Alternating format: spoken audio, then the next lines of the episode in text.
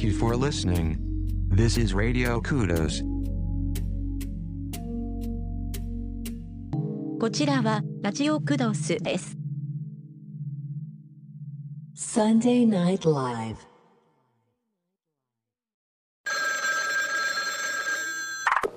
Vai sair essa noite? Claro, velho. E aí, guerreiro, fala, o que você conta? Pô, a boa dessa noite é o regatão, meu irmão.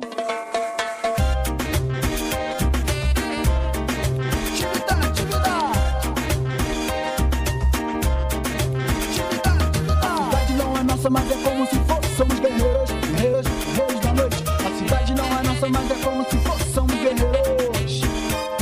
A semana inteira só problema pra encarar. Trânsito caótico, chefe pra aturar. Mas vai chegando sexta-feira, nem precisa combinar. Galera se encontra sempre no mesmo bar. Desce uma selva gelada, só pra gente esquentar. Quando a cidade dorme, é nossa hora de acordar. Todo mundo se respeita, só sabe chegar. Somos guerreiros da noite pra cidade conquistar.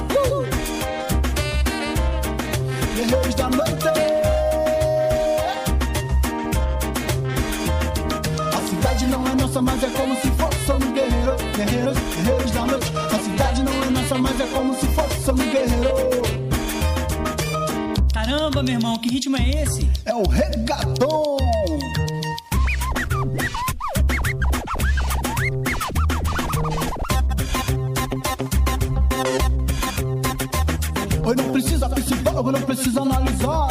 Chegar na pista, deixa a noite te curar. E se chegar na paz e trazer boa energia, gente faz parte da família, da galera da alegria.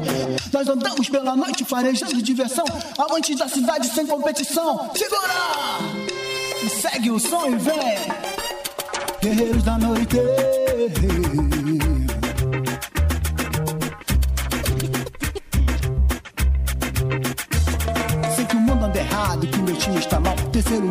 Fresca, diversão marginal. Durante toda a semana, desempenho meu papel de cidadão responsável. Eu não vivo ao léu, mas faz sexta-feira sagrada pra curtir com meus irmãos. Falar de futebol, dançar, descontração. Latino-americano é assim que sobrevivo. Não fujo do batente, mas da noite sou cativo. Guerreiros da luz, das boates dos neões. Se você quer vir com a gente, segue o som e vem. É só seguir o som e vem. É.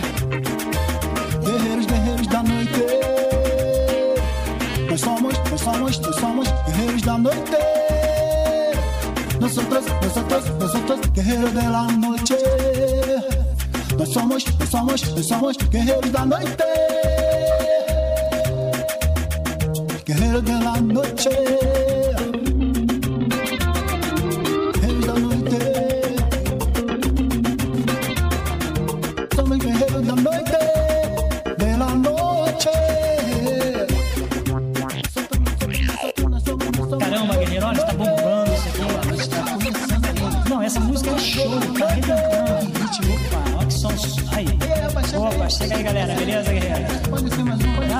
Ah, ser mais pode um. ser, saca só o som de noite. Aí, aqui tá bom, hein?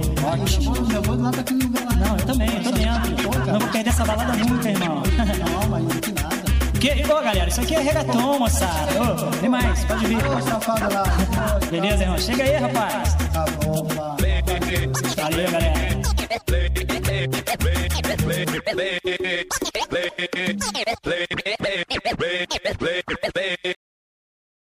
えーこんばんは、 えーラジオクドスサンデーナイトライブの時間がやってまいりました、えー皆様夏バテなどなさっておりませんでしょうか、えー僕は今のところ大丈夫です。あのただ今すごく気になっていることがあって、えこの部屋についているウィンドウ型窓取り付け型のちっちゃいエアコン、え今日久しぶりにスイッチを入れましたらなんかやたらビリビリビリビリ音が するんですけどあのいつものモーター音だけだったらまだしもねあのなんかボディのプラスチックのパーツがどうもなんか振動でこう音を立てているみたいで、えーまあ、その音がこのマイクを通して皆様の耳元に届いていなければいいかなというふうに 思っておりますがもし、えー耳障りな音が聞こえていたとしましたらどうもすいません。あのちょっと立て付けが悪いのかなと思ってちょっとあのこの放送を始める前に、えー10分ぐらい前にエアコンのスイッチ入れたんですけどなんか知らないけど今日はやけに派手な音がするなと思ってビリビリビリビリあのいろんなねこうカバーを外して中のフィルターとかも外してみたり、えーいろいろやってみたんですけどどうもこのビリビリ音が止まらないんですよね。えーまだ買ってから2年ぐらいしか経ってないんで、えーまだ老朽化していただくには早すぎるんでねもうちょっとこうなんとかしてみます。来週までにはこうなんか立て付けをもうちょっとこうピシッとね、えーもう一回なんかこうパーツをちゃんとセッティングし直すと音が消えてくれるといいなと 思ってますけど。うん。まあ、えーというわけでございましてね、え今日は何の日いきましょうか？2016年7月31日、えー今日で7月も終わりですか？明日からは8月ですね、えーどんどんどんどんこれ暑くなっていくんでしょうね。うーん。まあ大抵その8月終わって9月入ってそうですねこの東海地方の場合9月の下手すると9月の末ぐらいまではなんだかんだで暑い日が続くのであと2ヶ月ぐらいは暑いですねみたいな話がね出る可能性もありますね。なんかの天気予報に天気予報天気予報によると今年の夏はなんかものすごい猛暑になるとかっていう記録的な猛暑になるのではないかっていうふうに言ってる人がいましたけどね、えー天気予報士の人。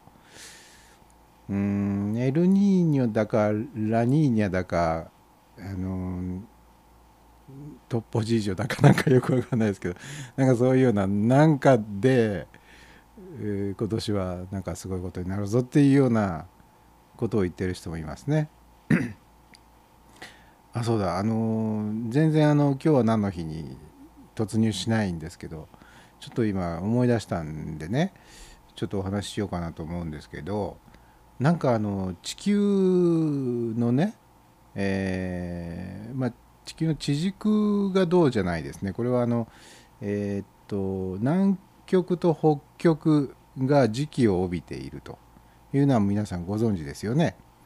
うんだからあの方位磁石っていうのがね SN がちゃんとこう南北をし指し示すんですけどなんだかそれがねえーちゃんと調べてから話し始めればよかったんですがその S 極と N 極がくるっとね逆転するらしいんですよ地球は。何年かおきに、えー何年かっつってももう多分何万年という単位だと思うんですけど何万年かに1回 S 極と N 極が南北ひっくり返るということがちょうど今起きているとか起こり始めているとかっていうような記事をこの前見ましてそりゃえらいこっちゃと。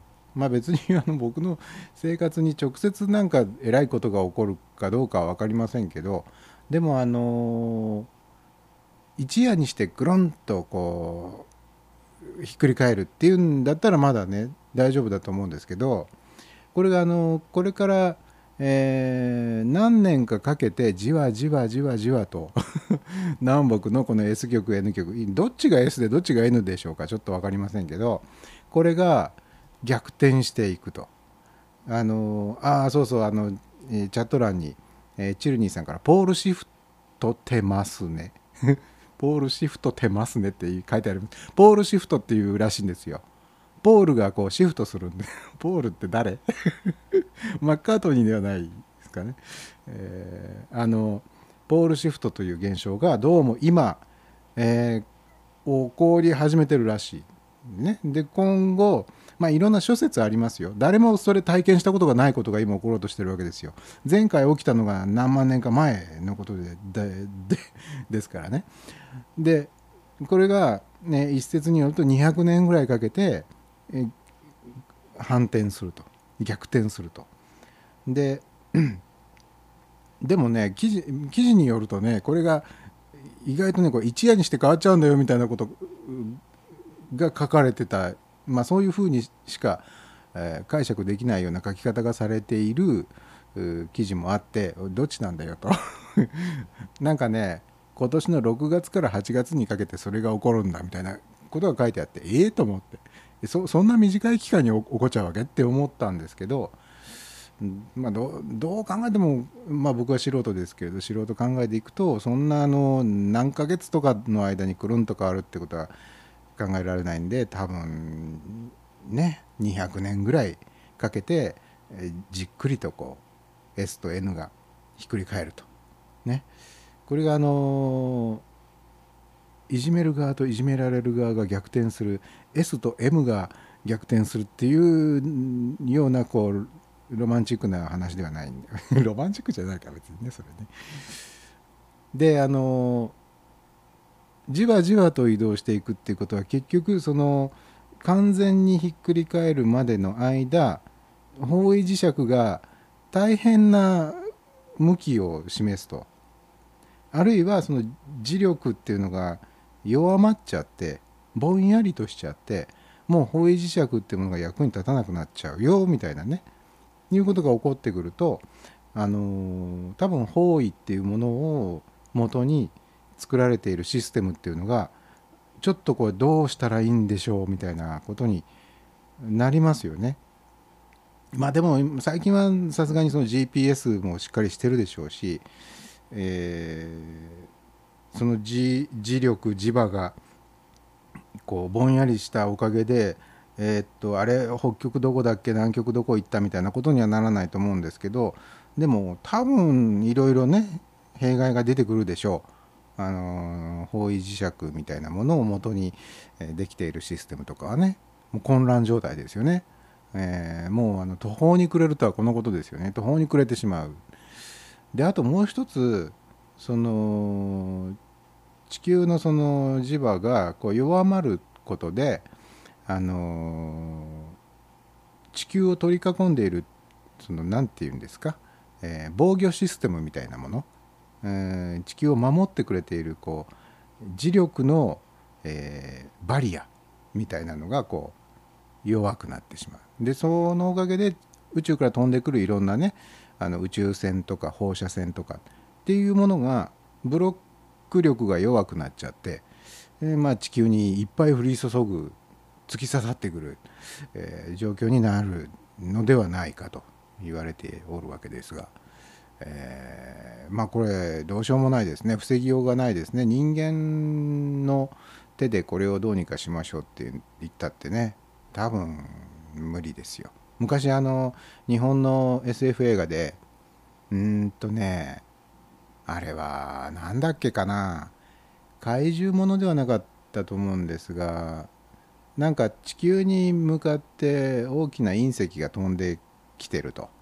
でこのままでいくとぶつかってしまうと。そんなあの大きな隕石が地球にぶつかったら地球はもうコッパみじんになっちゃうんでさあどうしようっていう映画がねあったんですよね。でその時に確かねまああのよくあるパターン。あの地球からロケットを打ち上げてロケットっていうかミサイルですよね。ミサイルをその流れ流れ星じゃないな。隕石？隕石。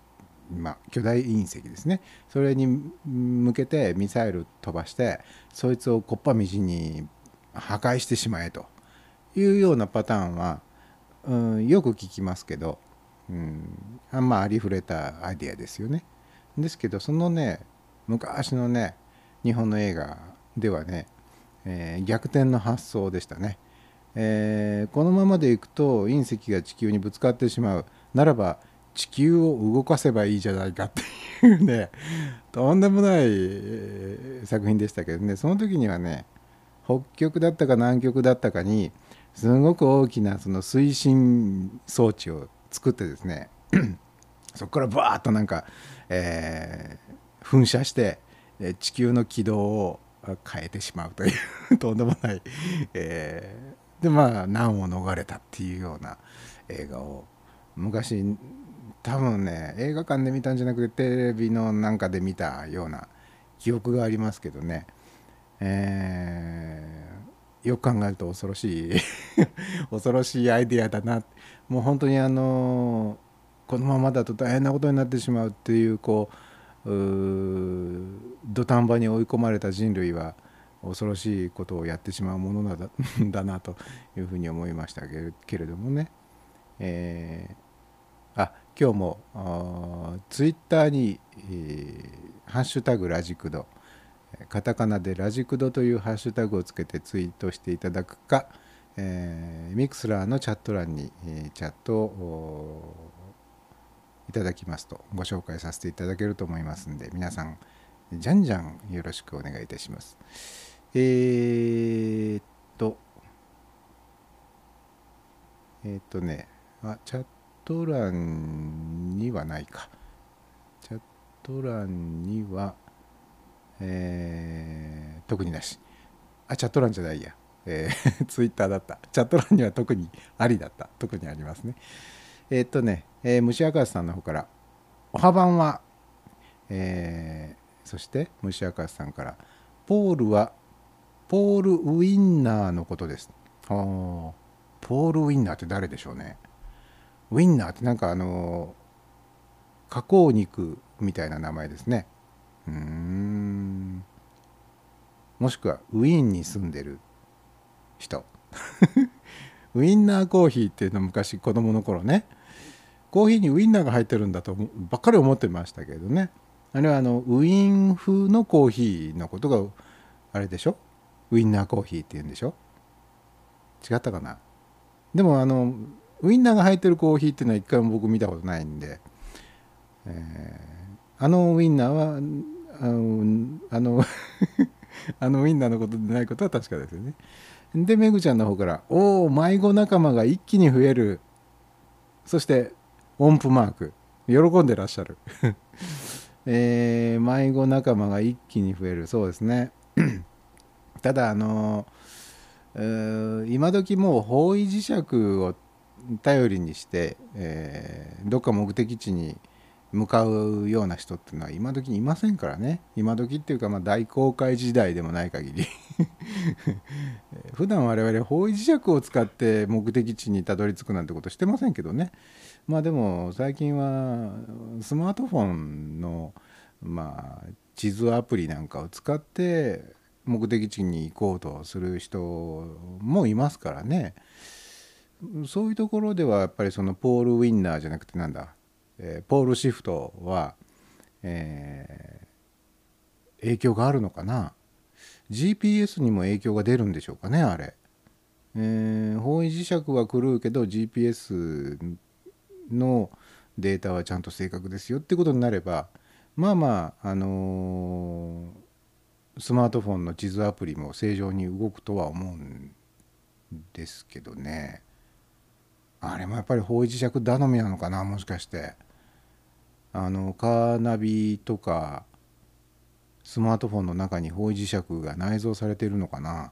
それと GPS のデータをこう突き合わせて、えー自分の今いる位置とか自分が今向いてる方向とかっていうのを弾き出してるんですかね。どうなんだろう。うーん分かんない。で、えー虫明石さんから「地球の S 極が北極点にあると思ってるんですか?」え僕が？いや分かんないです。えーっと分かんない。だからそういうことはもう難しいこと分かんないんですよ。うん。えー思ってるんですか？って問いかけていらっしゃるってことは違うんですよっていうことですか？違うんだとしたら、えー地球の S 極っていうやつはどこにあるんですか、えー教えてください。えっとねあ今日は何の日行こうと思ってたけど、えーこの辺で曲をちょっと一曲言ってみましょうかね。ちょっと長く喋りすぎちゃってなんでこう予定外の話でどんどん行っちゃうからね。本当に時間ばっかり流れていく、えー まさに、人生のごとしいや全然うまくまとまりませんでした。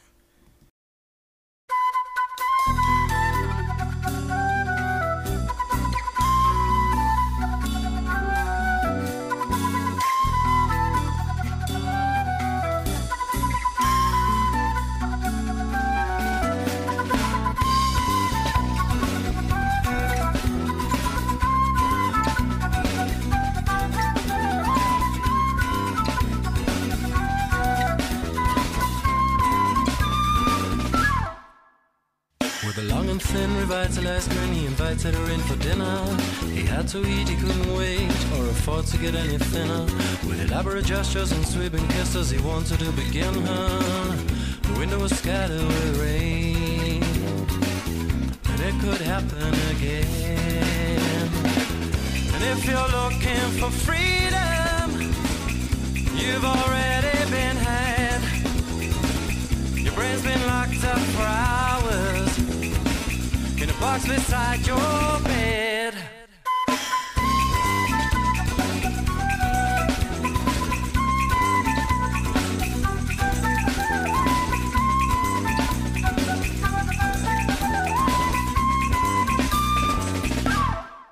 Like one of those indiscreet pieces of paper inadvertently slip into your back pocket. It could happen again. It's one of those dreadful things that you know you gotta keep, and if you found it, you've lost it. And it could happen again.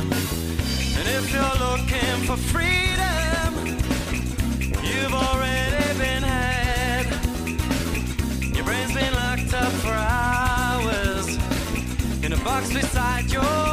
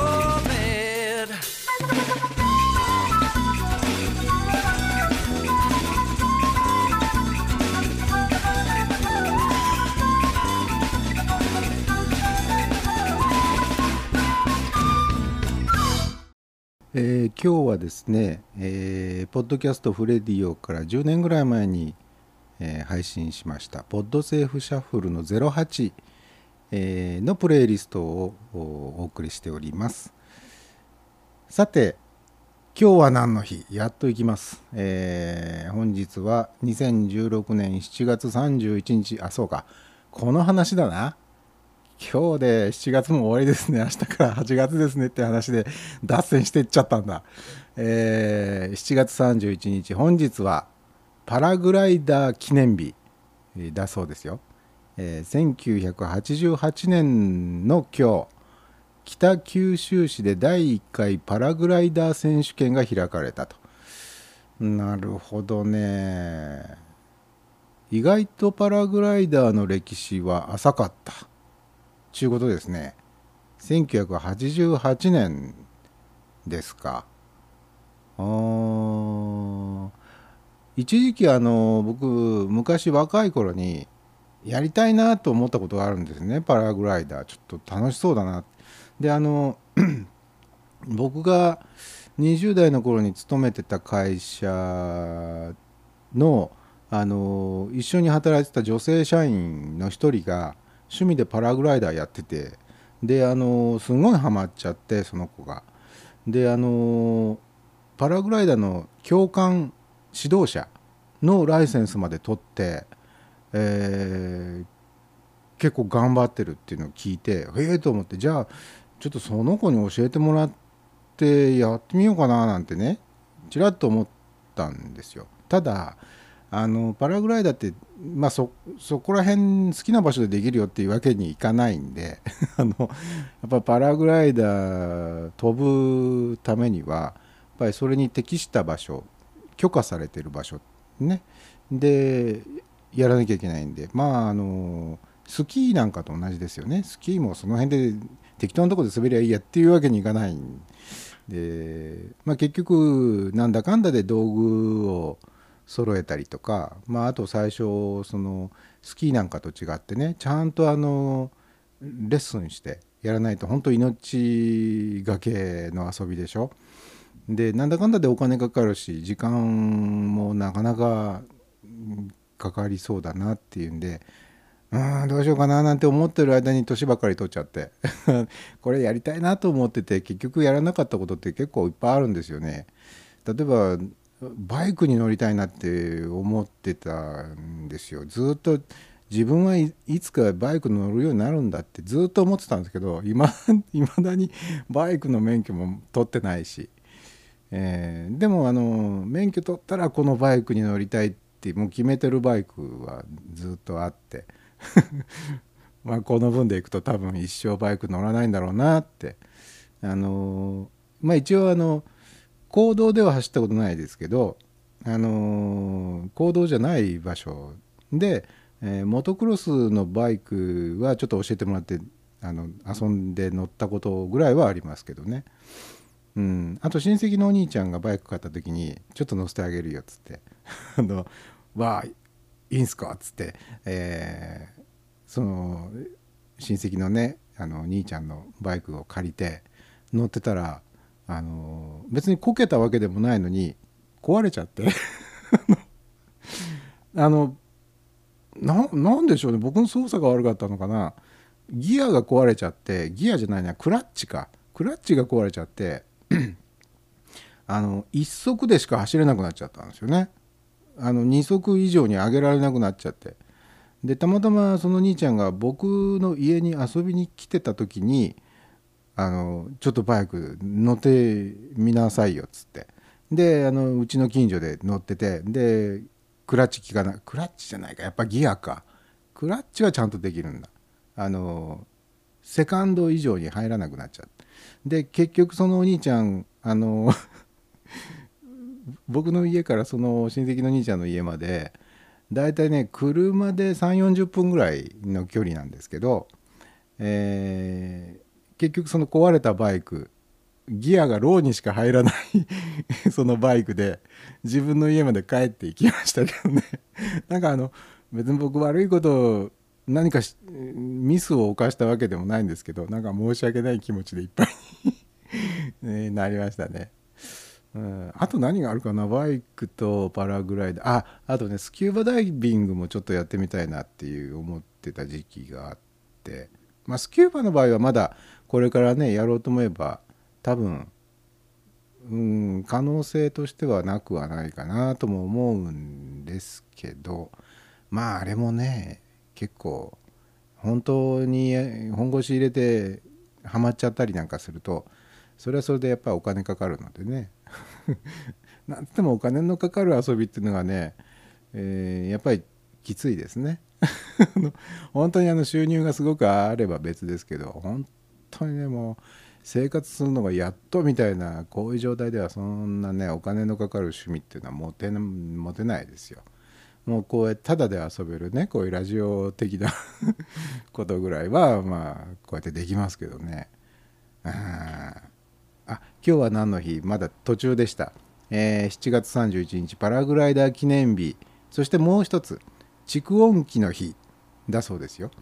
1877年の今日エジソンが蓄音機の特許を取ったと、えー蓄音機を発明した日ではなくて蓄音機の特許を取った日と。いうことだそうです。まあ本当はあのエジソンさんがいてくれたおかげで多分今こうしてねあの我々は音楽にあふれた生活を送れているんだと思うんですけどうーんそれまでは音楽っていうのは誰かが演奏しているその場に行かなければ楽しめなかった。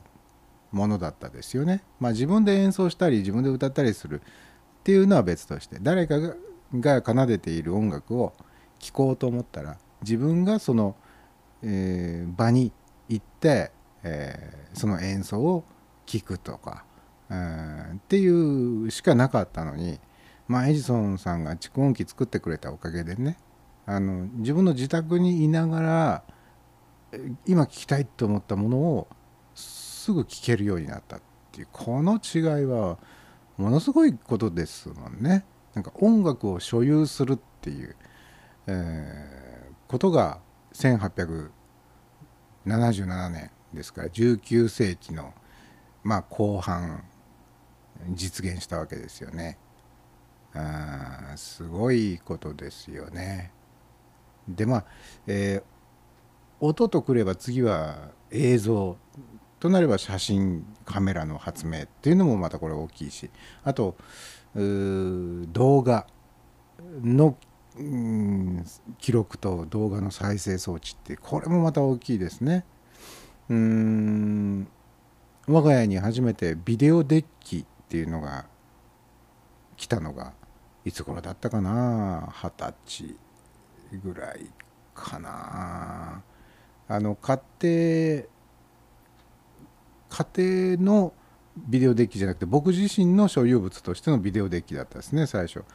最初僕が買ったのはねナショナルのねマックロードっていうビデオで ビデオデッキでしたけどね。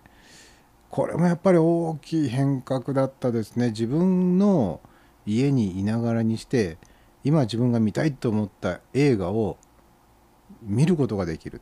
あそれまではああ昔見たあの映画もう一回見たいななんて思ってもそれは見られなかったですからね。どう逆立ちしたって見られなかったですよ。運よくリバイバルの上映が決まったりすれば映画館に行けばそれが見られますけどね。その上映期間内だけね。見たい時に見たいものを見られるとか聞きたい時に聞きたいものが聞けるとかっていうのはやっぱり本当いい時代。まただまあそれにまつわるこういろんなこう問題っていうのも同時に発生しているんでね。まあ難しいですね。うん。まあそのことについてはまたいつかね日を改めて お話ししましょうかね。えっとじゃあチャット欄の方。えーっとね。えーどこまでご紹介したかな？あめぐちゃんの方から「方位磁石にも地図アプリにも私を止められないぜ」かっこ偉そう。えーまあそうですよね。方位磁石もね地図アプリもね誰かを止めるためにやるんではなくて誰かを導くために多分ありますんでね、えーで、えーチルニーさんから「迷い道くねくね」えー、虫赤さんから「磁石の N 極が北極の方を指すので地球の時期の S 極が北極側にあるということが分かります。けどそこは北極点とはちょっと離れたところにあるんです。ほほうちょっと離れたところに S 極がある。北極点とはちょっと離れている。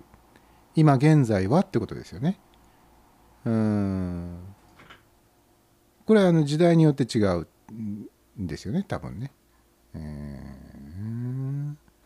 まあ北極点とか南極点っていうのは多分地軸を基準にしたポイントですよね地球の回転の中心軸の部分を北極点とか南極点とかって言ってるんですよね。だから今その回転軸とその磁磁石的な意味でのそのそのポイントっていうのは一致ししてないよって話ですよね。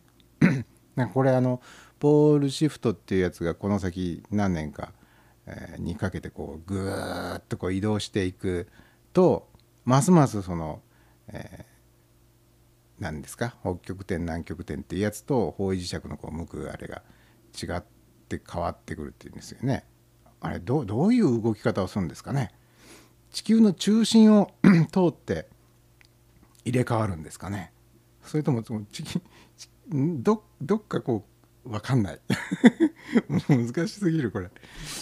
えーでチルニーさんの方から何か URL が 貼り付けられてますね。えーちょっと分かんないですけどちょっと後で見てみます。えーそしてチューニーさんの方からパラグライダー一度くらいやってみたかったな。バイクは昔十分乗った。もう満足ですか？あですね。チューニーさん確か 400cc でしたかね、えーホンダのバイク乗ってらしたんですよね。であの三好玲子さんとかとね一緒に写真に写って。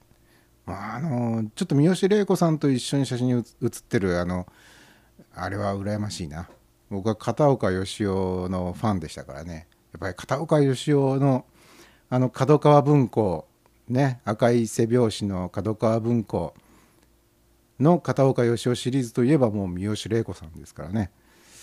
うん。あの白いジェットヘルをかぶった三好玲子さんが えーマドンナ的なねなんかこう妙にかっこいい存在でしたね。まあ実際のところあのキャラクター的にはかなりあのガハハハハっていうか感じの方でしょあの方。ね。だからこう自分が思い描いていたキャラクターと実際のキャラクターがかなりあの食い違っていてそこがまた面白いなと思うんですけどね。えーバイクは昔十分乗った。もういいかな。満足しました。そうですね。年取ってからだとねバイクこけるとね。本当にあの若い頃だったらあのこけてもそんな大きな怪我にはならなくても年取ってからこけるとね。本当に。あのあの方みたいにあのうんと板板垣大輔じゃない、えっと、幹事長の方。ねあの自転車乗っててこけて結構な大大怪我をされたでしょまあ年取ってね転ぶと怖いですよ。えーで虫明かしさんから「オリエンテーリングなどで地図を見る人には有名なことです」えー裾のずれを修正するために自北線というのを引いたりします。裾の底のずれかな？底のずれを修正するために自北線、えー磁石の字に北という字に線ですね自北線というのを引いたりします。へえ。で、えーチルニーさんから姉子な感じの人です。あ三好さんね姉子、まさに姉子って感じの方ですね。えーまあ、僕はあの全然お会いしたことはないですけど、あのーテレビなんかに出てらっしゃった姿を見ててああこういう人だったのかっていうのね、えーまあ、話またちょっとずれちゃいますけどやっぱりこう自分がそのバイクにあそうだもうもう一つあった。自分がちょっとこうやりたいなと思ってたけど結局できてないなっていうことの一つにサーフィンがありました。僕サーフィンサーフィンもバイクもやっぱり元をたどっていくと片岡義雄っていうあの作家のね作品を10代後半ぐらいの頃にすごくこう集中的に読んでいて僕はもともと文章を読むのがあまり好きではないし特にあの小説とかああいうフィクションのものっていうのはもうまず読まないんですけどそんな僕が唯一結構ハマったと言っていいのかな？のが片岡義雄の作品だったですね。でその作品にはやっぱりバイクとかサーフィンがよく登場しましたね。うんその影響があるんだろうな。自分の中でもやっぱりバイクサーフィン。ああいうこう重力とか遠心力とかこの加速感とかこう人間がすごくあの原始的に持っている原始的に持ってるっていうかすごく原始的なもので遊ぶ、まあ、スノーボードなんかはサーフィンにちょっと近いかもしれませんね。横乗りの遊びですね。なんかこうやっぱりあれも遠心力とかあと重力とかっていうものと戯れるみたいなね。バイクもそれに近いような感じでしょ。なんかそういう世界に憧れてたんですけどね。結局やらずじまい ですね。うん。でチルニーさんから「私も全ては、えー、片岡義雄の影響です」全てっていうのは何かな？バイバイクのこと。バイク以外もそうですかね。うーん。ね。えー、ということで今日は何の日？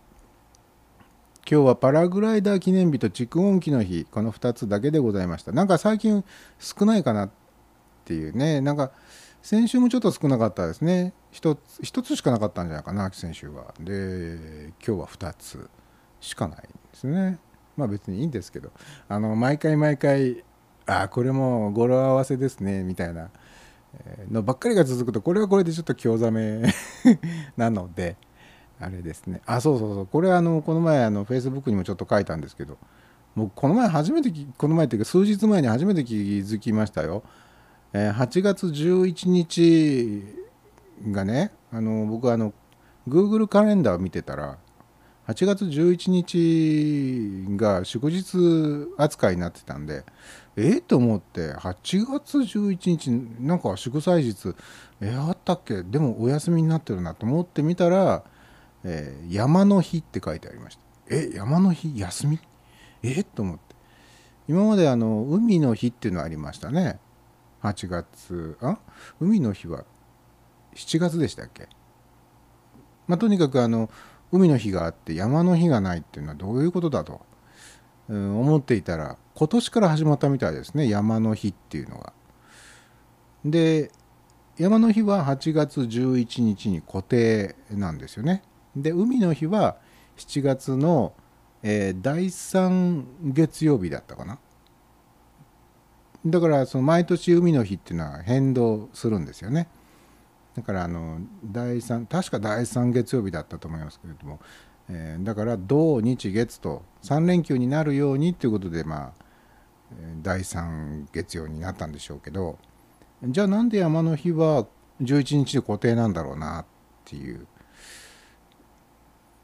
思うんですけどね。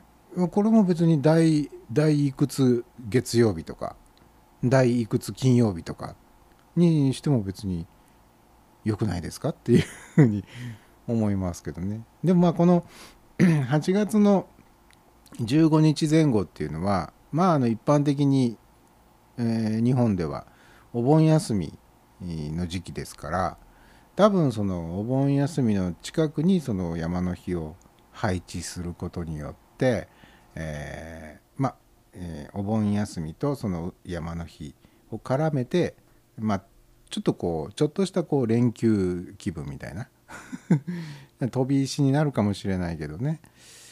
うんっていうような感じになるんですかね。うんよくわかんないですけどね、えー、まあでも海の日とか山の日とかって必要かな。いやあの祝日祭日でお休みになるのは、うん、いいんですよ。まあお休みだから嬉しいことですけれども。海とか山とかって言われてもピンとこないんですよね。なんかこうもうちょっとこうあなるほどっていう なるほどってうなずける何かがねないものかなって 別に、えー、ねえまた何かの日とかっつって休みにしたらまたこれも語呂合わせでとかっつってねきっとブーブー 言うんでしょうね僕は。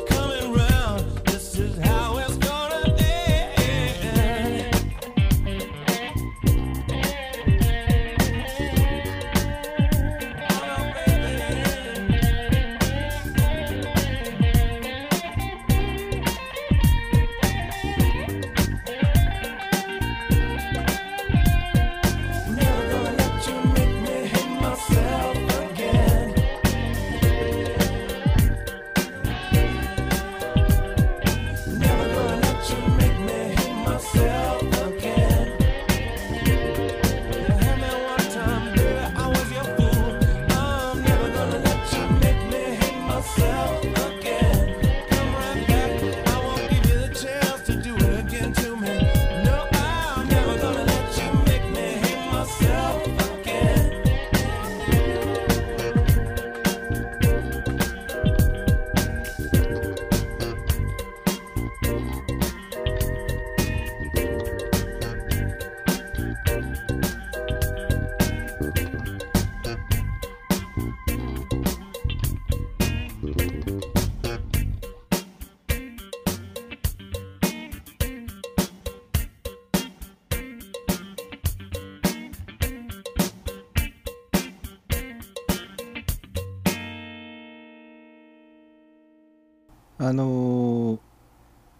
まあこの番組を聞いてくださってる方は多分その自分でも音声配信をやっているとかね。あのポッドキャストを日頃聞いていますよっていうような方が、えー多いと思うんですけれどもあのラジコっていうのご存知ですよね。あのサイマル放送ってやつ。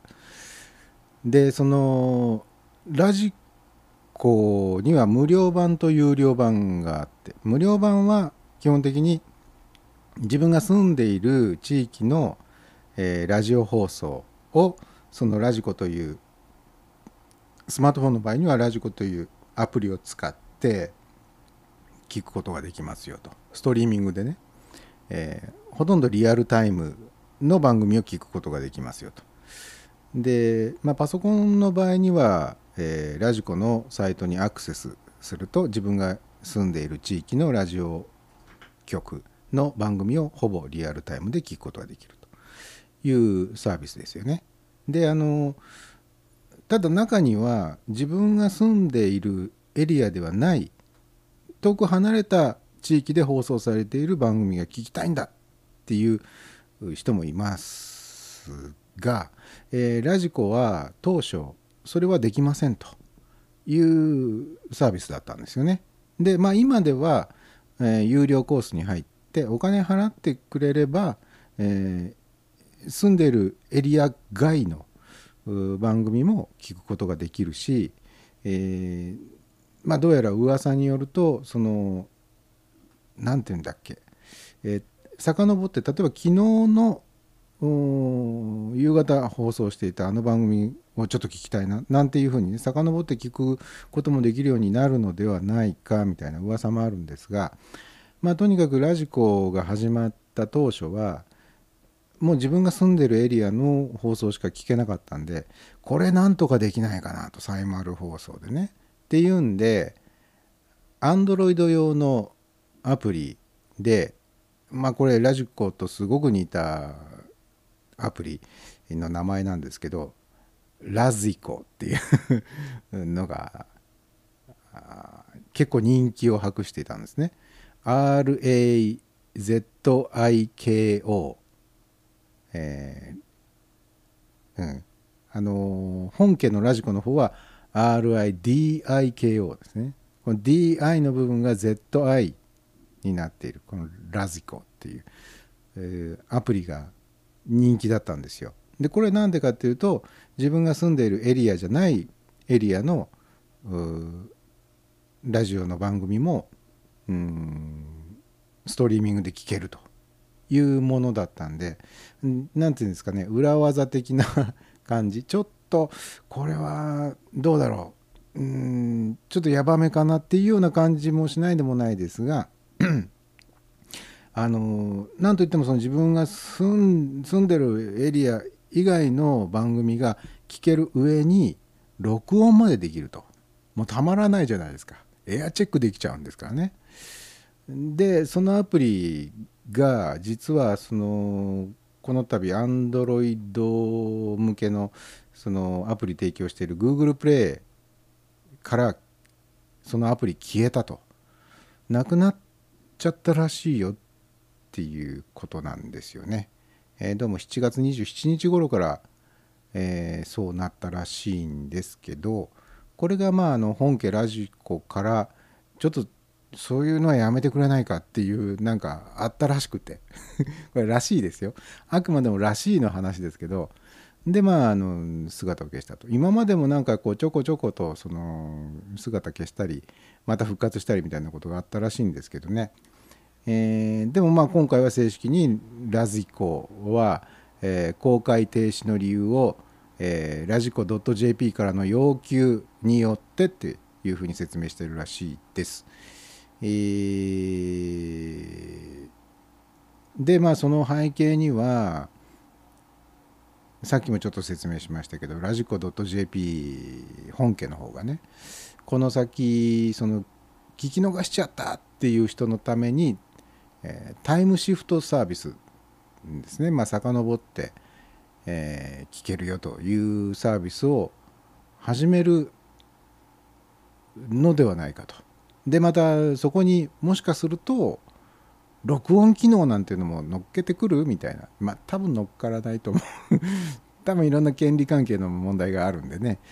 あの多分録音機能は乗っからないだろうなとは思うんですけどまあそういう、えーまあ、中にはこのラジコっていうアプリが使いたいがために、えー iOS iPhone ではなくて Android のスマートフォンを使ってたんだっていう人もいるみたいですね。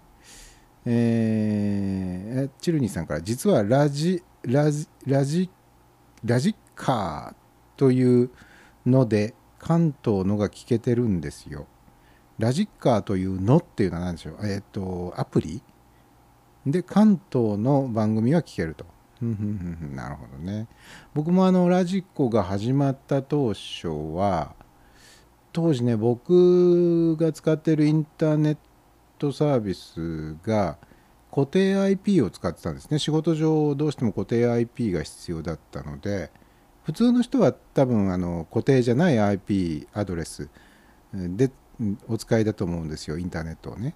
だけど僕の場合にはたまたま固定 IP でインターネットにアクセスしていたんでその時にはなぜかうちがその関西多分関西関東だったかな。とにかく名古屋じゃなかったんですよね。ラジコ上では僕は関西だったか関東だったか忘れましたがどっちかに住んでるってことに、えーなぜか判定そういう判定になっていたらしくて、えーラジコを使ってラジオを聞こうと思うと、えー関西だったか 関東だったかの番組が聞けるよっていう特典が あったんですね。逆逆言えばえー肝心の自分が住んでる地域のラジオが聞けないじゃないかっていう話なんですけどね。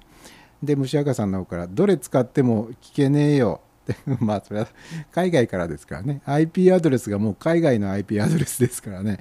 それはあの国外国外の人にはサービスは提供できませんっていうのはこれ建前ですもんね。これはね。でも多分ねこの先この辺どんどんこうオープンになっていって世界中のどっからであっても世界中のどこの番組でも、えー聞けるように多分なるんじゃないですかねまあすぐには無理かもしれないけど多分あの方向性としてはそっちに向かって進むしかないと思うんでそうなるんじゃないですかね。うんまあでも海外に住んでる人は多分日本のラジオとか聞きたいでしょうね。うんまあそういう需要がかなりあると思うんでねそのうち実現するんじゃないですかね。うん、無責任なことを言うようですけどね。うん、あのーでもまあこれも一応建前としてはあのーサイマル放送ですから、えー今放送中の番組をほぼリアルタイムで聞けますよっていうサービスこれがまあ根底ですよね。うん、お金払えばまあその限りではないっていう ところですけどでもあのラジコの有料会員ってあのスタートが開始する時にはそんなのお金払ってまで聞く人いるのかっていうような声がすごくあったですけど蓋を開けてみたら意外と有料コースの方に入っている人って多いらしいですね。びっくりしました。あのー何百万人だか、えー結構な数の人がラジコの有料サービスに加入しているみたいですね。えーとかなんとか言っているうちにですね、えーサイド A もあと1分10何秒というところになりました先週はもう本当にひどい放送でね、えーサイド A のお尻のところもなんかこうバタバタとしちゃって でサイド B も確かかなりバタバタしてましたね僕の配信は結構もうこれで終わりです。さよなら。また来週というところでバタバタするのが、えー当たり前な感じになっちゃいましたけれども。今日は、えー少なくともサイド A のお尻は、ちょっと余裕を持って、えー余裕くしゃくしゃで、え進行できると思いますね。えあと30秒ほどで、えこの番組一旦終了しますが、えー数十秒後にはサイド B が始まりますんで皆さんそのままの状態でお待ちいただけますでしょうか、えスマートフォンのミクスラーアプリを使ってこれを聞いてくださっている方の場合には、サイド A からサイド B になった時に自動的に音が流れ始めないかもしれません。流れるかもしれませんが、えその一応アプリを一旦アクティブにしていただけますか、えそれではサイド B で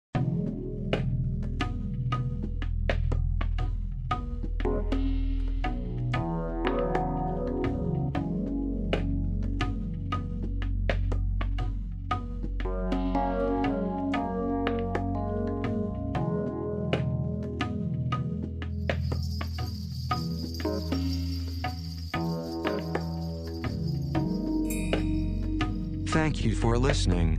This is Radio Kudos. こちらはラジオクドスです。 Welcome to Sunday Night Live Side B.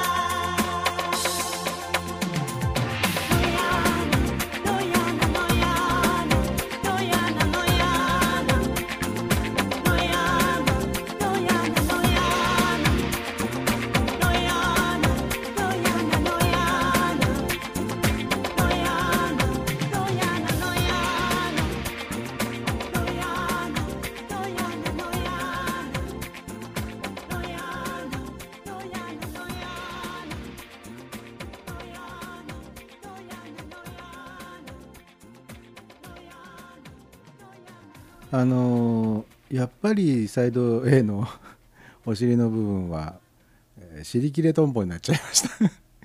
余裕くしゃくしゃで喋ってたはずなのにやっぱり切れちゃうんだな、えーそういう定めみたいですね、えーさっきあのサイド A の終わりの方でねラジコの話とかね、えーサイマル放送の話とか、えしてましたけれどあのーちょっとこの前見つけた記事でえーっとねインターネットラジオ局本丸ラジオというのが、えー大阪と名古屋で同時開局っていうニュースがあってえなんだ？聞いたことないな。本丸ラジオ。これカタカナで本丸ラジオっていうらしいんですけど、えーそれが大阪と名古屋で同時開局。っこれ何なんだろうと思ってね。えー誰でも音楽音楽じゃない。誰でも番組が持てる時代に必要なネットスキルも伝授し、えー第1期パーソナリティ20人を育成募集って書いてありますね。うんでね、えーイベントパーソナルプロデュース業の本丸ラジオおーうーっとね本社は愛知県えー名古屋市代表内山さんという方。この本丸ラジオっていうのはインターネットラジオ局本丸ラジオの、えー姉妹局を大阪と名古屋で同時展開すると、えーまずは8月7日に、えー大阪。8月8日に名古屋を開始すると。何なんだろうなと思ってまああのいろいろとこう読み進めて最後まで読んだんだけれど結局何なのかがよくわからないという感じなんですが、えー一応ちょっとこう説明文を読みますとですねえー本丸ラジオは各パーソナリティがそれぞれの番組でゲストとのトークを通じさまざまなジャンルで活躍されている方やこれから夢に向かって走り出す方自分の気持ちや思いを言葉に乗せて届けたい方にどんなことでもいいのでとにかく本気で本音を語ってもらおうという本気ラジオ局略して本あ違うな 略して本気ラジオ局略せない、えー えーでね放送によりあなたの価値を売り込みあなたの思いを届けあなたを知ってもらうきっかけになり、えービジネスチャンスや人脈を広げる新しい宣伝ツールになればと考えていますと。えーインターネットラジオの特徴を生かし番組はいつでもどこでも何度でも聞くことが可能です。えー本丸ラジオ開局に向けてというコーナーでは、えー大阪と名古屋でそれぞれ本丸ラジオを同時展開するにあたり第1期パーソナリティ20人を募集し基礎トレーニングおよび番組制作後に各種のネットメディアで聴取者を獲得するノウハウを伝えるネットパーソナリティ養成講座を実施します。パーソナリティになると養成講座の受講が必須となります。受講料13万8000円。え そして終了後には、えーパーソナリティページの管理費として月額9600円が必要になりますが、えー番組は何回でも収録収録公開が可能ですと。ゲストの出演費用は1回あたり7400円となっています。収録データの販売は1本2万9800円ね。ですと書いてあります。何なんだこれと思うんですよね。何なんでしょうこれ。うーん。インターネットラジオ局開局してパーソナリティ募集します、えーパーソナリティはちゃんとこう教育しますと。で、まあ、最終的にはなんかこう何なんでしょうね。なな何なのか分かんないけどとにかくその受講料が13万8000円もしてですね、えーでパーソナリティページの管理費として月額9600円。パーソナリティページの管理費っていうのは多分ウェブサイトの自分用のページを管理するためのお金として月に9600円必要、えー でゲストの出演費用は1回あたり7400円。これがちょっと意味が分かんないですね。ゲストの出演っていうのがゲストを誰か招いて番組を作る時に7400円払わなきゃいけないのか。自分がゲストとして誰かの番組に出るという時に7400円必要となるのか。まあどっちにしても何なんだという感じですよね。そして収録データの販売っていうのがまたよく分かんないです。収録データの販売が1本2万9800円。高いですよね。うーん。ね。え何なんです？これうん。ねえ。であの今後の展開についてと書いてありますけど。当面ラジオのみでの展開となりますが2016年中に2016年中に第1期パーソナリティ20人の養成を完了し、えー来年2017年春には本丸ラジオ本丸ラジオペーパー大阪を創刊。あこれはあの多分印刷物ですね。ペーパーって書いてありますからね、えー本丸ラジオペーパー大阪を来年の春に創刊。で相乗効果を高め来年中にはパーソナリティ延べ100人の獲得を目指します。うーん。結局何がやりたいんだろうかっていうね。うん。一応この会社の事業内容がイベントプロデュース業って書いてありますね。うーん。なんか洗ってのななんていうんですかそのスクールビジネス的なものなのかな。うーん。ちょっとビジネスモデル的にわからない。とにかくなんかこうお金がやたら必要になるものですね。であの僕一応この「本丸ラジオ」っていうののウェブサイトに行ってみて、えーそこにねもうサンプルなのかな？サンプルなのかよくわかんないけどとにかくもうすでにな結構たくさんの人が参加しているみたいででその方々が喋っている、うん、音声ファイルもいっぱい公開されていたんですよ。でまあたまたまそのリストの一番上にあった番組をちょっと冒頭の23分聞いてみたんですけどうんまあなんでしょうね。一応ラジオパーソナリティ的な喋りをしたいんだなこの人は。まあ僕はたまたま聞いたのは女性の一人喋り。まあ女性結構年をいいってる感じかな。30代40代ぐらいに聞こえましたけどもしかしたら50代、えーの女性の一人喋りだったんですけど僕がちょっと気になったのはその例えばその喋り方を要請しま要請っていうかこう教えますよとか、えー滑舌を良くしましょう発声練習をしましょうとかまあその辺は分かりますけれども、まあ、あとはそのネタの構築の仕方とかね、まあ、それそれはよく分かります。でもなんかこうねインターネットラジオをこれから本格的に始めるんだっていうサイトが公開している音声の割に音が悪い。まずはそのマイクが悪い。音質が悪い。そして何よりも喋ってる人のポップノイズが入る。これはもう最初からアウトでしょっていうね。まあ僕も時々この「サンデーナイトライブ」の配信中にポップノイズ入りますよ。あの息がバフッとこう、えーマイクに吹きかかってしまうというようなことはね。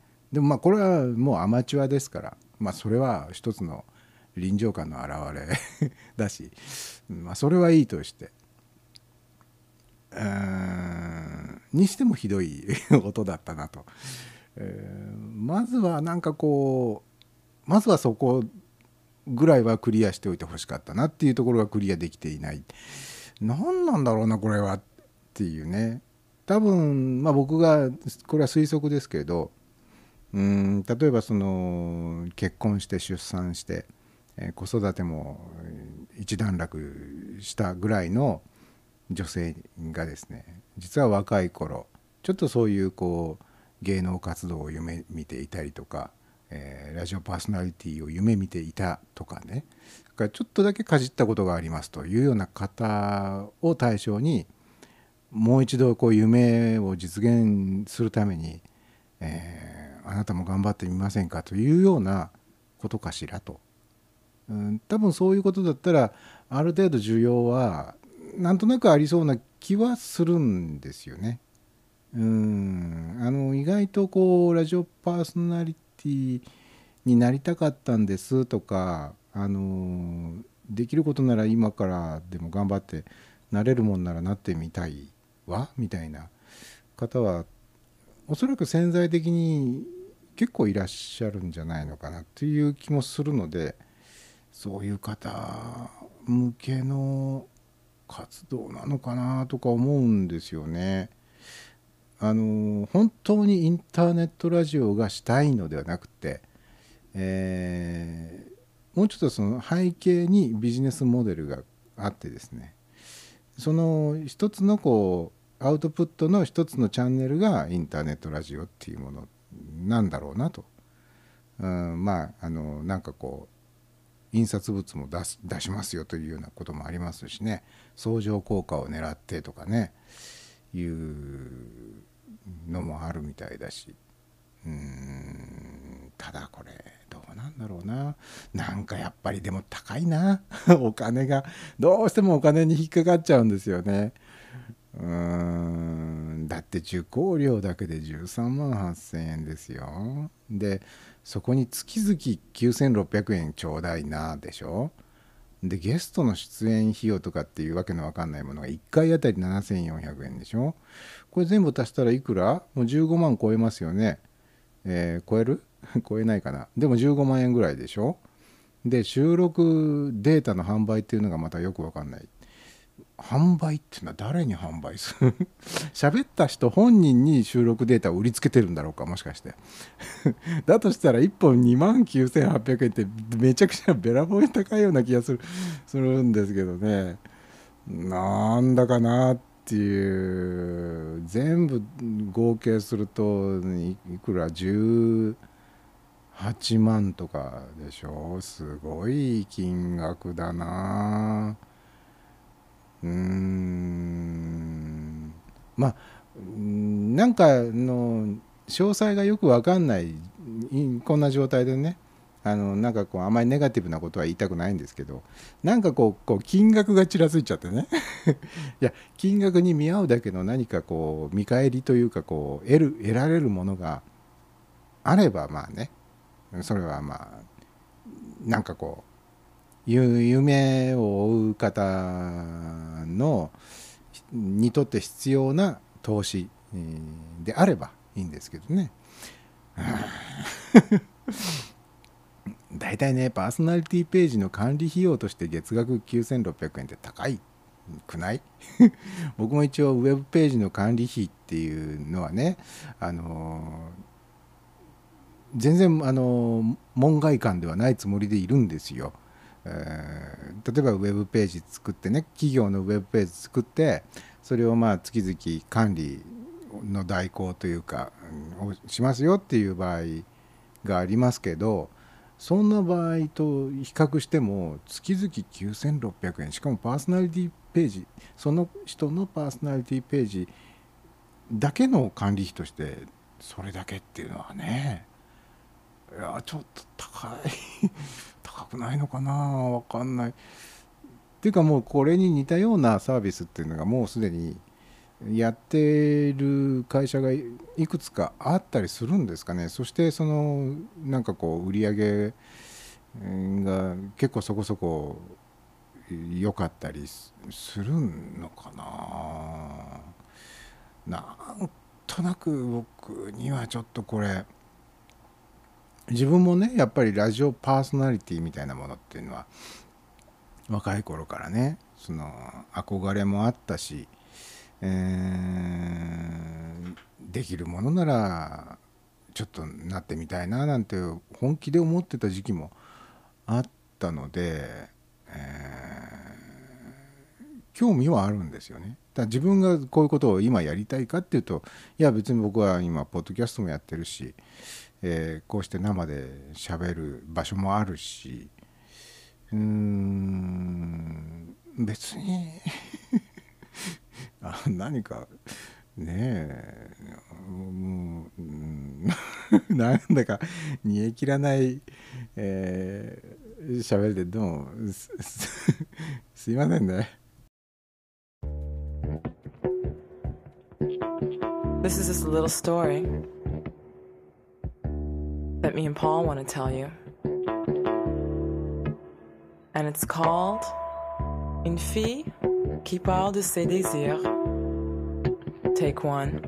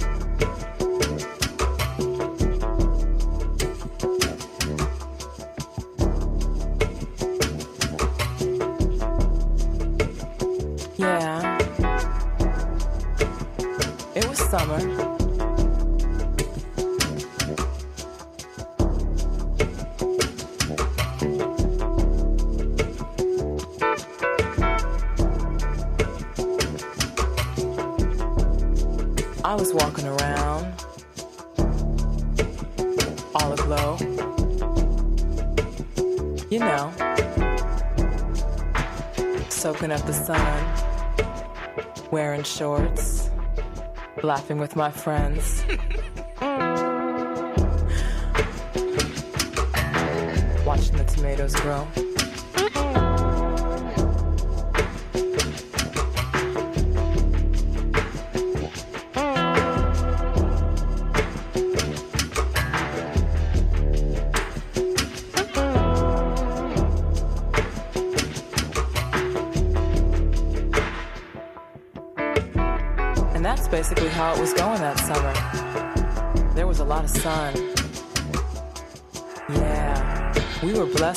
sun that summer. So I was just soaking it up. Walking on the boulevards, having a good time. Having a drink with this one, having a drink with that one. Walking over by the Yosemite, watching the water watching the boats.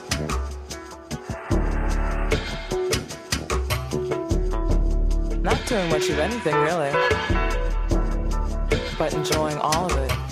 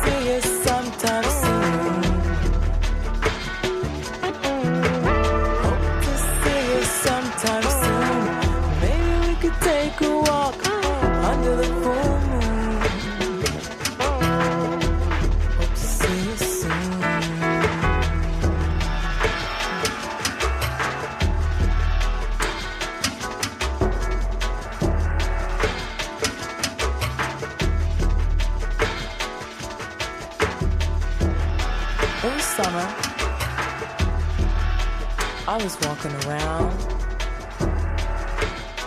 all aglow. You know, soaking up the sun, wearing shorts, laughing with my friends. And then I ran into you. Then I ran into you.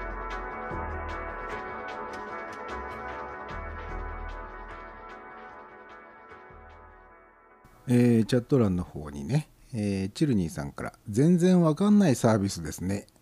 ね。なんかよくわからないですね。えー虫明石さんからそのサンプル桜だったりして、うん。あのさっきのあのサンプル音源ね上がってるやつ聞いたらなんかうんっていうやつね。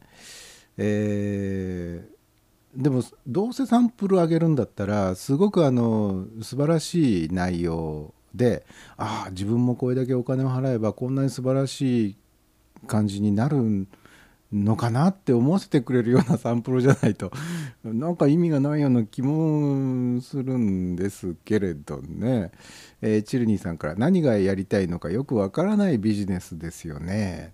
うん、僕にはよくわからない。でも、うん、分かる人には分かるのかな。えーで、チルニーさんから、えー200円の名古屋弁のイントネーション忘れずにやってくださいね。ああ、もう完全に忘れておりました。えー200円、500円、1月だって書いてありますね。えー昨日、昨日チルニーさんがやったんですよね、生放送ね。えー通常金曜の夜にやるところを、あの金曜日はなんか都合が悪くてできなくって、うんで土曜日昨日の夜に、えーなかなかあのアグレッシブな アグレッシブでもないか あのどうもあのトラブル続出でねあの曲が流れているはずのところで流れてなくて、えーマイクがオフになってるつもりが実はずっとオンになってたとか っていうことでね結構あのバタバタしてね、えーチルニーさんにとっては初めてじゃないですかサイド B まで行きましたよね。えーもしかしてサイド C まで行くかなってちょっと思ったんですけどさすがにサイド C までは行かなかったですね。えーでその昨日の番組の中で、えー、と新潟の方言の話が出ましてねちょうどあの昨日「ブラタモリ」が新潟の特集をやっていて、えー新潟では「えー絵と「い」が逆になっちゃうっていうようなねちょっと面白いのが紹介されてましたね。えーだから色鉛筆っていうのがエロ鉛筆になっちゃうっていうね。エロ鉛筆って。ねタモリさんもかなりそのそう反応してましたね。多分そのエロ鉛筆の「陰」っていう字は多分「みだら」っていう字 じゃないかなっていうね。でまあそういうあの新潟弁のそのイントネーションのことについて昨日はチルニーさんがいろいろと、えー紹介なさってましたね。えっ、と何がありましたっけ？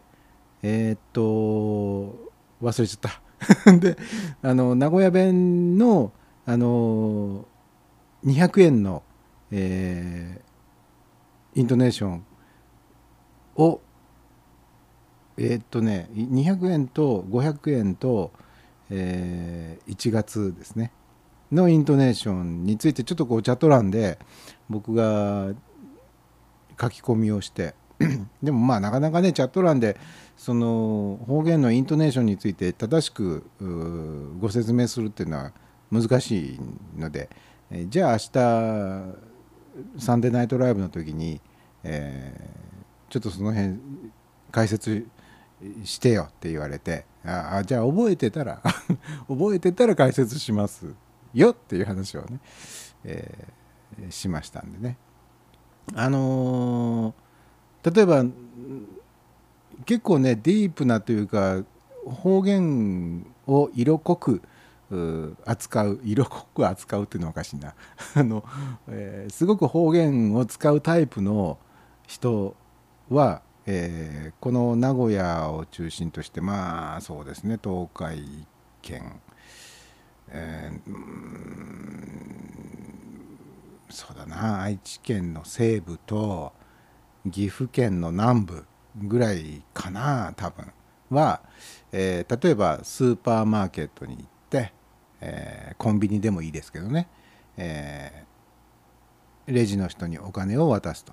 例えば、えいくらいくらお預かりしますとかっていう時にね例えばそれが、あの200円の場合、えこれを、え普通だったら200円をお預かりいたしますって言いますけれども、えこれは名古屋で結構方言を、え強く、え持っている残している方の場合は200円は200円になるんですね。で同じく500円も500円になるんですね。であの1月は1月になるんですね。うんまあ、この辺あの多少個人差あるかもしれませんね。えー っていうように。でうーんあとは何があったっけ？昨日チーニーさんが喋ってたのはえーっとなんだっけ？あ本当に覚えてないな。あの1月2月3月4月っていうこのあれね。これイントネーション結構これ僕常日頃疑問がありましてね。まあさすがに1月を1月っていうのは、えーちょっと無理があるかな。無理があるか自分の心情的にね。1月とは自分はあんまり多分言わないなと。何かの時にちょっとこうイントネーションがひっくり返っちゃうことってまあありますけどね。あの僕も。200円を200円。あこれはたまに言っちゃうかもしれないな、えー500円を500円あこれもちょっとたまになんか気の迷いで言っちゃうこともあるな。1月を1月あこれはあめったに言わなそうだなとかね、えー、あチルニーさんの方から後ろとか周りとか。ね、えーこれこれこれ。後ろは後ろ。周りは周りになりますね。で2月2月は2月は、えーおえー新潟は下がります。2月。これ難しいな。文字でこれね。2月。2月。2月。2月。これね本当に。であのまあ1月2月3月まではいいんですけれども最近4月を4月って言いますよね。あのよくあの、えー NHK のアナウンサーが一応あの放送の、えーイントネーションの、まあ、基準と僕は思ってるんですけど、えー確か NHK のイントネーションのアクセントいアクセントとイントネーションの違いがちょっといわかんない。アクセントなのかこれは。イントネーションっていうよりも、えーこれがあの4月というのが一応あの NHK 的には正しいとされているようですよ。でもなんかこう2月は2月なのに4月は4月なんだっていう。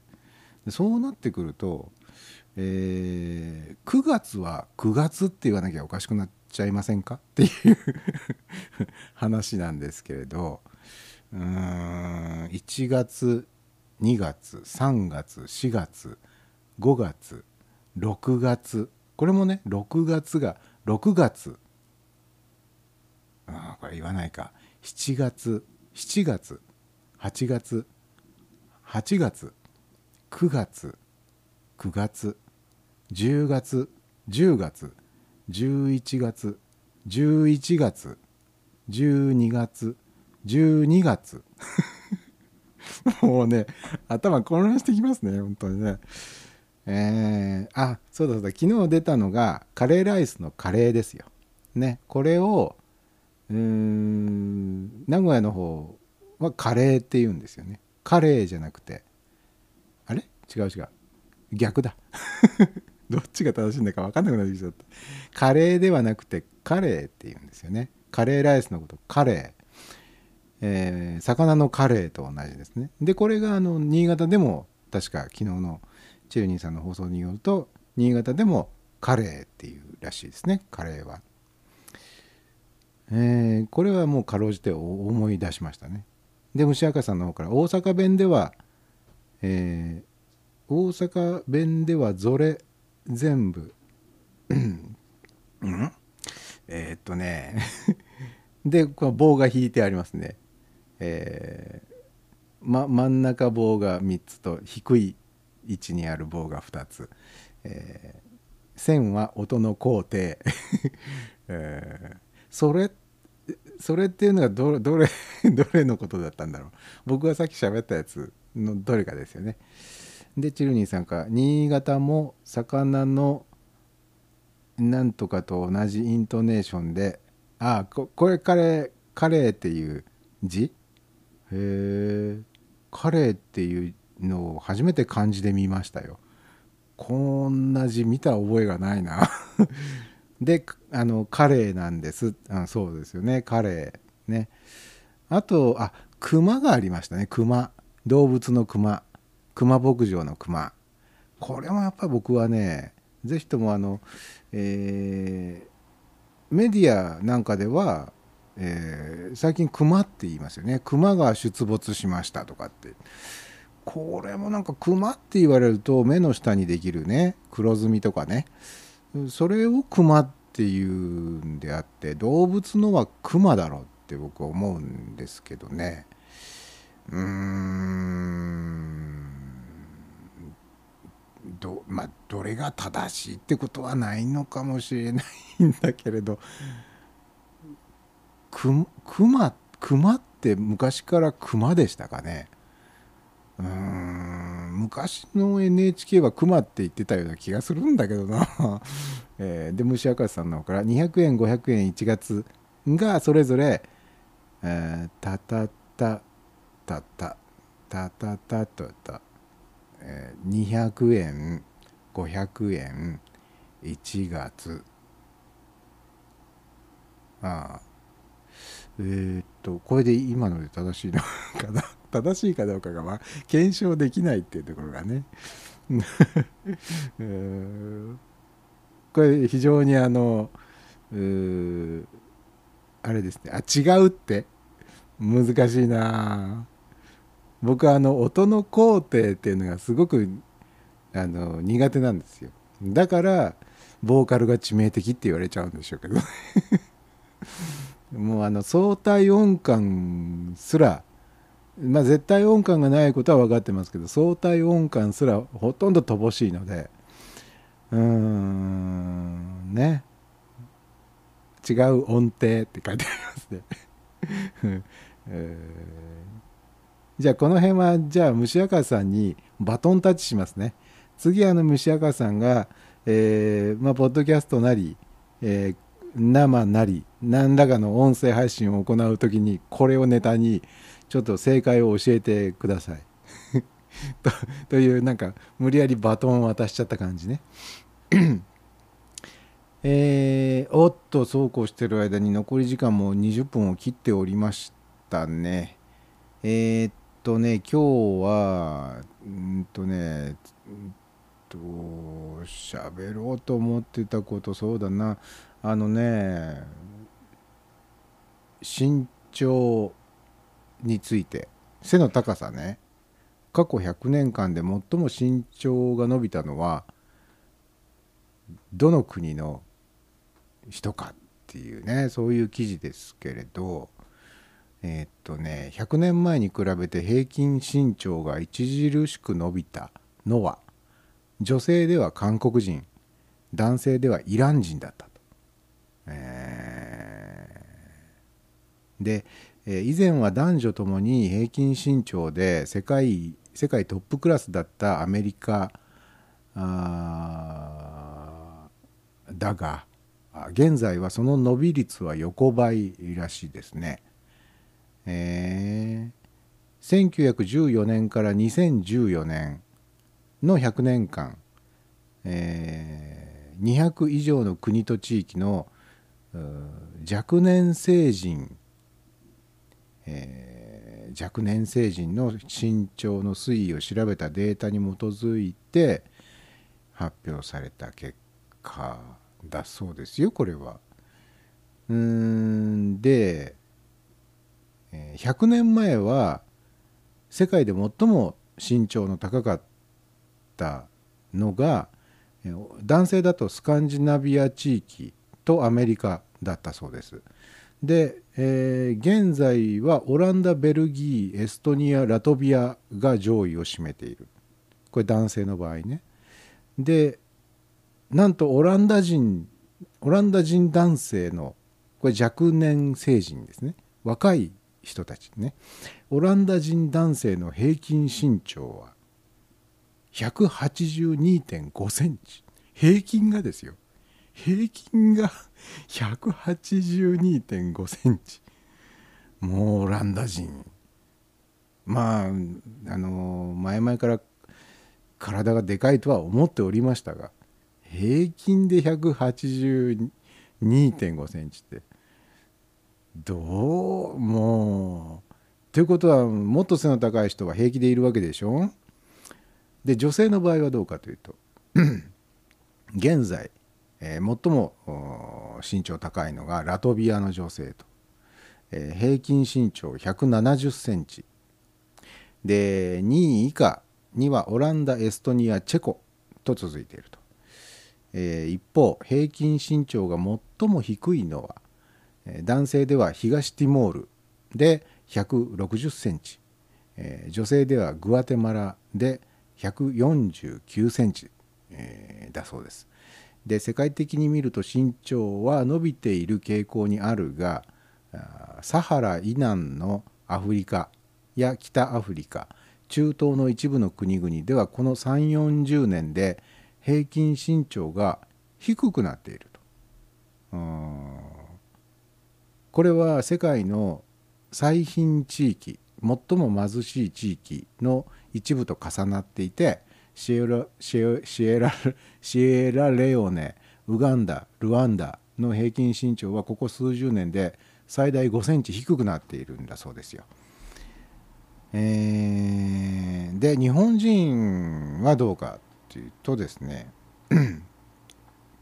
100年前のアメリカ人男性の平均身長が世界3位、えー、女性は4位だったあ現在はそれぞれ37位と42位に転落している。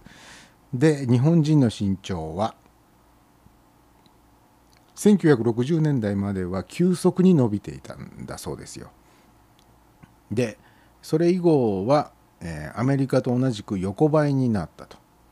1960年代よりも後はってことですね。横ばい。で現在の平均身長は韓国中国よりも低いと。一方100年前に比べてイラン人男性の身長は平均して16.5センチ伸びたと。えーそして驚くべきはですよ。女性の場合韓国の女性は平均20.2 20.2センチ身長が伸びていると。すごいですね。韓国人女性。平均身長が20センチ以上伸びてるの ですよ。でまあそのなぜそうなったのかっていうのまあいろいろと分析なさってますね。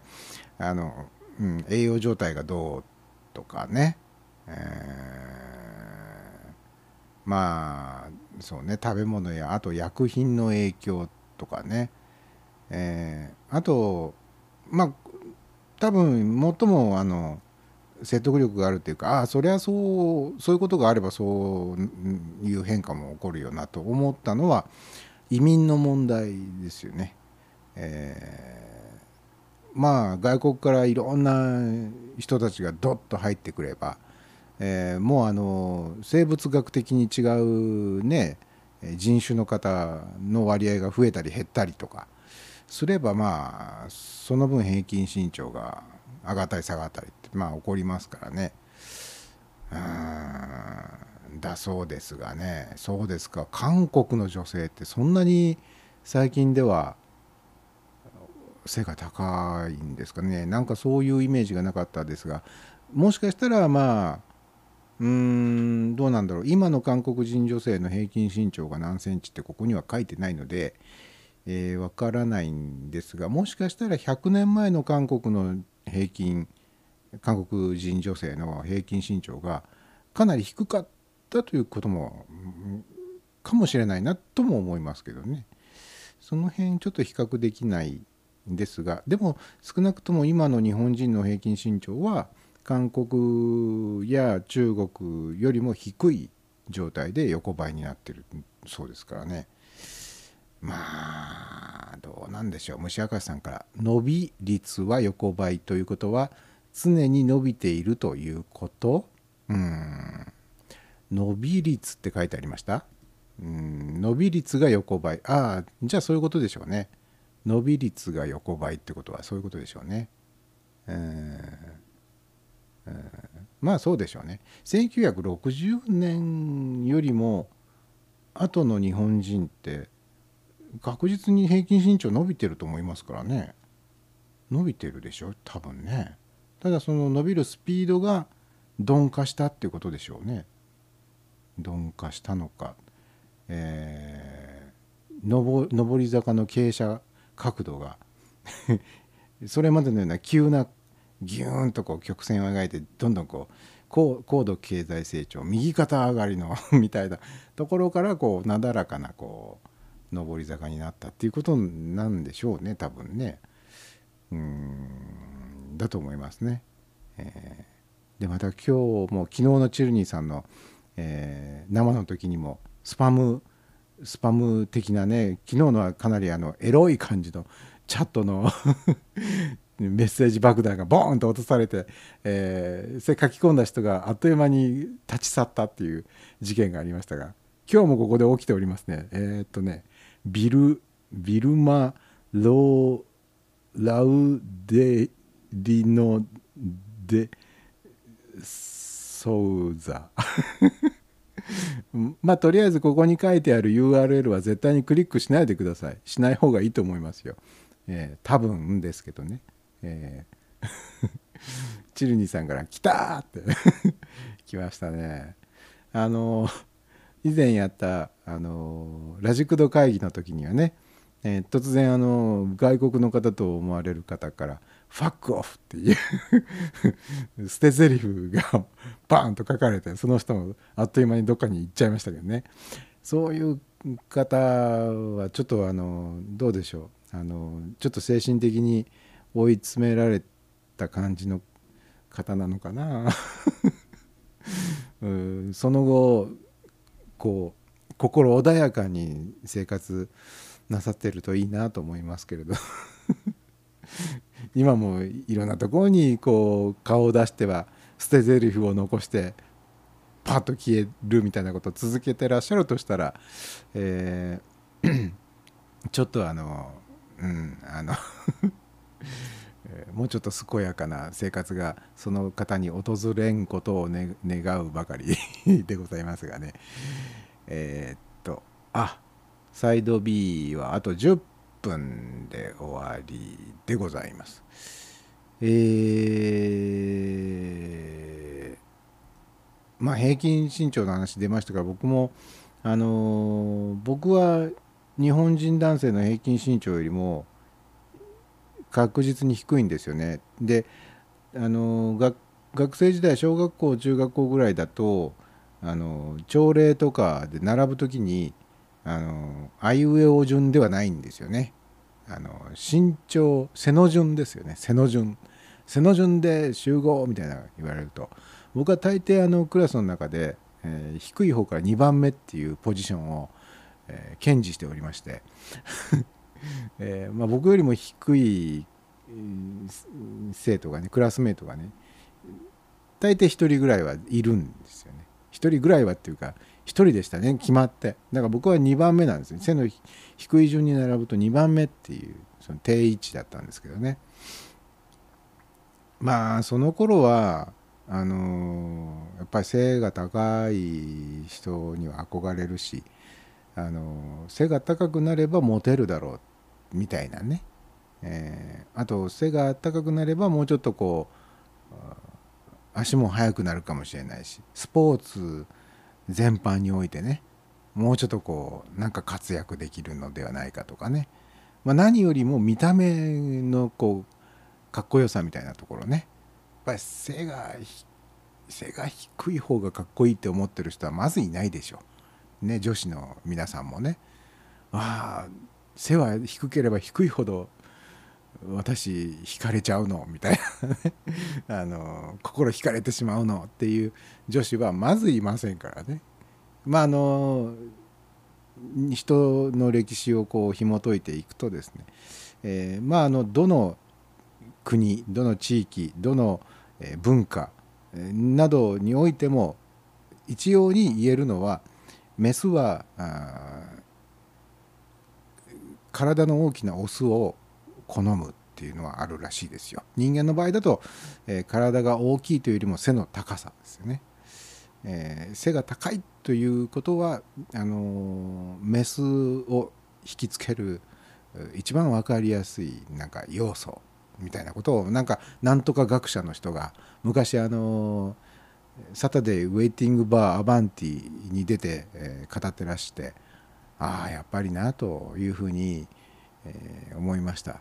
ただまあ面白いもんで、えー背の高い女性っていうのは背の、えー高い男性を求めるわけではないらしいんですね。やっぱり自分とのバランスをとって 背の高い女性は背の低いえ男性と、まあ、カップルになるなんていうことがね、まあ、僕が、まあ、世の中をこう見ててもよくあることですよ。背の大きな女性は背の低い男性とこう対になる。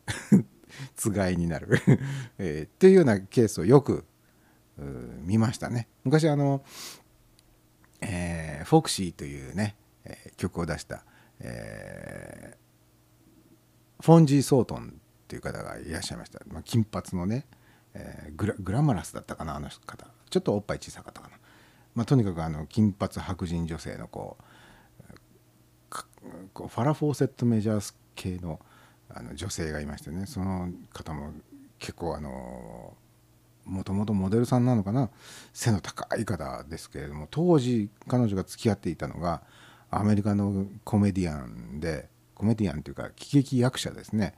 のあのえっとね何ていう方だったかな。えっとねあど忘れしちゃった。えっと忘れちゃいましたけど結構背の低い方でしたね。背の低い男性と付き合ってるって話を聞いた時にああなるほど。だからまあ背の低い男も、えーまあ夢は捨てない方がいいなというふうにね。僕はあの、えー幸い、えー背の高い女性が好きなんですよね。背が背の、えー自分よりも背が高いのは嫌だっていう男性結構いるかもしれませんけど僕は自分より背の高い女性が好きですね。逆に自分より背の低い女性よりは好きだな。逆にっていうか。でチルニーさんの方から私はずっと女子の一番後ろでした。ああ一番背が高かったんですね。高校2年の時初めて後ろに3人いたことがあってなんか嬉しかったな。でも今はその頃より3センチ近く縮みましたけど。縮むっていうのはちょっと切ない。切ないですね。縮むのは切ないな。もともと低いっていうのよりも縮むっていうのはちょっと切ない感じがしますけれどもね。あそうですか。でもチルニーさんそんなに背の高い、えー女子生徒だったんですか？へえなるほどね。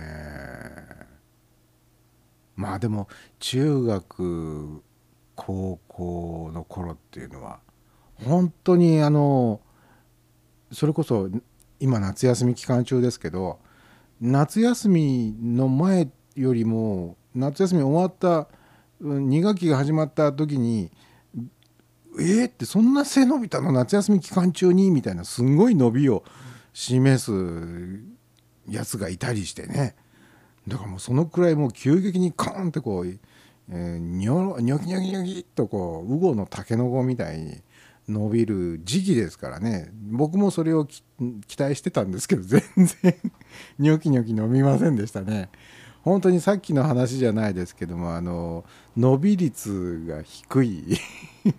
常に伸び率低くて多分僕もチルニさんのこと笑っていられないですよ。あの切ないなんて言ってられないですね。僕も多分間違いなく今着実に縮んでいってると思いますね。うん。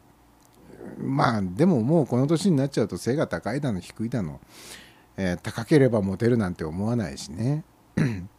ただあのモテるモテないよりもなんかあの着るもの洋服を選ぶ時に、えーやっぱりねあの選択肢がね、えー狭くなるんですよね。あの平均身長に近い人っていうのが一番選択肢広がると思うんですけどそれよりも背が高かったりそれより背が低かったりするとやっぱりこう選択肢はどうしても狭まってしまうっていうところはあると思うんですよね。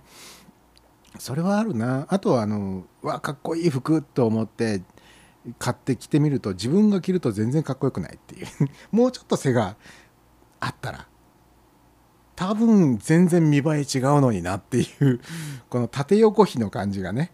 例えばジーパン買いに行っても、えーうわそんなに切らなきゃいけないんだみたいな いうところがね、えー あったりしますからね、えー虫明石さんの方から高校時代203センチだったとしたら今は200センチだな。